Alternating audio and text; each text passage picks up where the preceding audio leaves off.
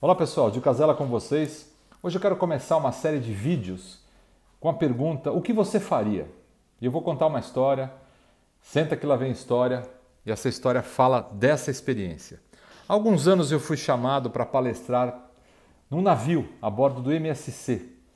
Um negócio maravilhoso, um convite que me deixou muito feliz, muito honrado em fazer parte de um grupo de 600 pessoas dentro do ambiente do navio que estava com 2.500 pessoas e nós estávamos em 600 pessoas, praticamente um quarto da população do navio era do nosso grupo. Era uma coisa até engraçada, que a gente chegava para almoçar ou para fazer as nossas refeições, cada dia com uma cor diferente de camiseta.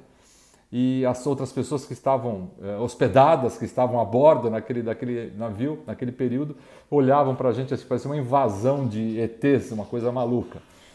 Mas a, o propósito do evento é muito interessante, todos remando na mesmo, no mesmo sentido um evento para construção de metas, um evento para celebração de resultados. A empresa bateu todos os recordes de, de resultados naquele ano e estávamos construindo os resultados ou as metas do ano seguinte. O evento com cinco dias de duração.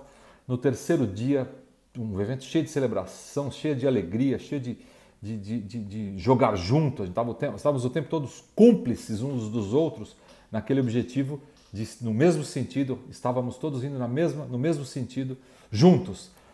Chegamos em Búzios, saímos do Rio, fomos até Búzios e voltamos. Saímos de Santos, fomos até Búzios, depois paramos do Rio e voltamos a Santos. Mas no terceiro dia é, aconteceu uma coisa interessante em Búzios. Nós descemos, do, desembarcamos do, em Búzios e cada um assumiu um grupo. Eu, por exemplo, peguei uma van e fui para um lugar mais alto. Eu e a diretoria, parte da diretoria, para ter aquela vista da cidade, de Búzios tal. Muitas pessoas pegaram uma lancha para fazer um passeio e nesse grupo da lancha, uma das pessoas, um dos nossos 600, infartou dentro d'água e veio a falecer. E aí eu vou te falar uma coisa, ali a gente aí começa o meu aprendizado nesse evento, porque a gente quando trabalha com evento, a gente troca muita energia de dentro do palco e na convivência com as pessoas.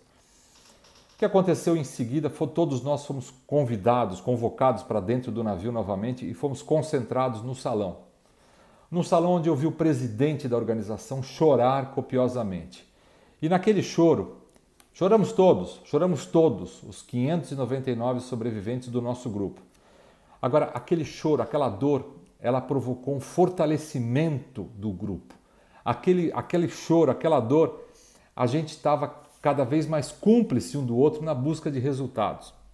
Bom, é duro, é duro enfrentar uma situação dessa. Parte da diretoria desembarcou e acabou acompanhando o corpo do rapaz até né, próximo aos familiares dele. E aí eu pergunto para você, se você fosse o líder desse grupo, o que você faria? O que fazer no momento desse? E olha, eu vi aí então uma das decisões mais incríveis de um líder eu vi uma das decisões mais incríveis que eu já vi na minha vida. Você pode considerar frieza, mas a decisão final do presidente da organização foi pela continuidade dos trabalhos, muito embora sem momentos de celebração, sem momentos de festividade. No dia seguinte, nós teríamos um dia cheio de atividades, onde nós iríamos construir a finalização das metas do ano seguinte. Então a gente continuou no dia seguinte trabalhando sem, sem celebração, sem festividade, sem nada e concentrados na busca da, da construção do futuro. Olha, interessante falar disso. Esse presidente passou para mim algumas, algumas questões importantes que eu levo para a minha vida, eu levo para o resto da minha vida, pessoalmente. A coragem da decisão de seguir, de seguir realizando com um grupo de, 500, de 599 pessoas feridas o brilho de tomar essa decisão com muita dor. Quantas vezes nas nossas vidas nós tomamos decisões fundamentadas em dor também? Aquela dor interfere na decisão, mas a gente tem que saber discernir o que tem que ser feito do que pode ser feito. Além de tudo, ele mostrou uma firmeza sensacional, um foco, uma dignidade e um poder de decisão incrível. Então, olha, leve isso sempre para a sua vida. A importância de você, mesmo no momento de dor, ter a a coragem de tomar algum tipo de decisão com foco, com a dignidade e com firmeza para buscar os resultados, para buscar o que tem que ser feito. A vida não é só feita de sorrisos, não. A vida tem momentos de dor e nesse momento de dor a gente mostra o nosso melhor eu também, a gente, o nosso melhor poder de concentração para poder liderar um grupo principalmente. O que você faria se estivesse no lugar desse presidente? Pensa nisso, a gente volta a falar mais para frente.